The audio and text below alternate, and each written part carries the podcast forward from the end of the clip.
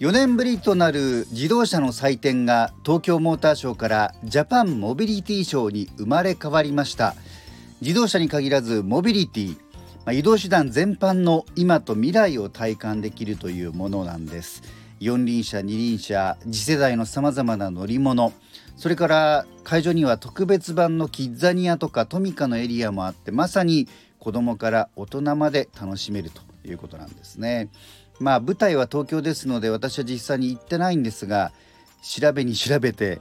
注目したところを今日はお話ししたいと思います。暑い時はテレキューラジオ。寒い時もテレキューラ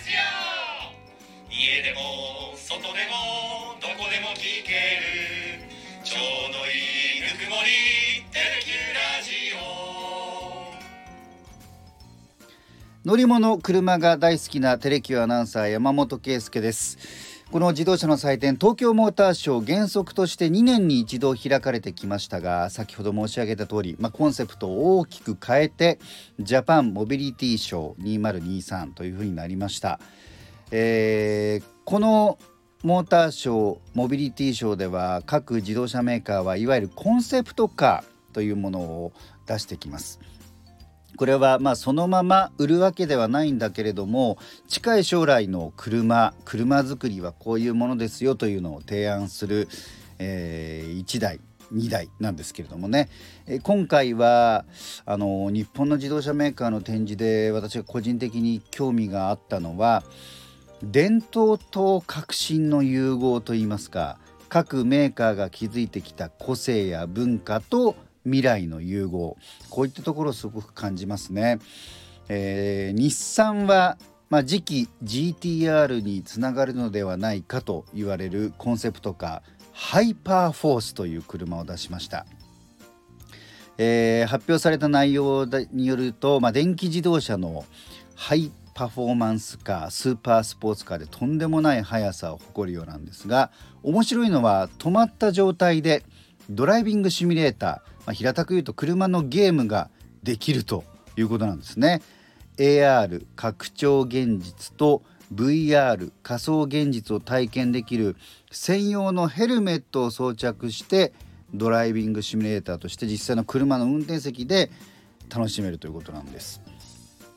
でデザインがかつてのスカイラインのレーシングカーにどことなく似ていてだけどまあ EV 電気自動車で最新技術を満載というコンセプトカーなんですね。それからマツダはマツダアイコニック SP という比較的コンパクトな電動スポーツカーを公開しました真っ赤なんですけれどもマツダの赤と言いますとソウルレッドというボディカラーであの一つのシンボルにもなってますがその赤とはねまた違う色なんですね、えー、そういった提案もありながらマツダはモビリティショーの前にこの車の後ろの部分だけ画像を公開したんですね。でその時は次のロードスターではないかというふうに、まあ噂されたんですけれども、えー、いわゆるまあオープンスタイルの車ではありませんでしたただデザイン的にはロードスターのような要素もあるしかつてのスポーツカー RX7 のテイストも感じるなというところもありますね。さらには三菱ですが DX コンセプトというものを出しましたでこの DX という文字の書き方表記なんですがアルファベットの D にコロンちょんちょんですねに X とありまして現在販売されているデリカ D5 の書き方と一緒なんですね。で発表の場ではっきりとデリカのスタディモデルと明言をしていました。つまり次期デリカのま研究開発の一環ということなんですね。で、まあ、非常にまあこの車も未来的であのー、面白かったのが運転席助手席の前にこう映像を映し出すようにしてあたかもその車の前の部分とか下の部分が透けて見えるようにな形になってデリカの要素でもあるそういう悪い道荒れた道を走る時に、えー、役に立つ機能っていうような、まあ、未来的な技術もありながら外観は歴代のデリカシリーズと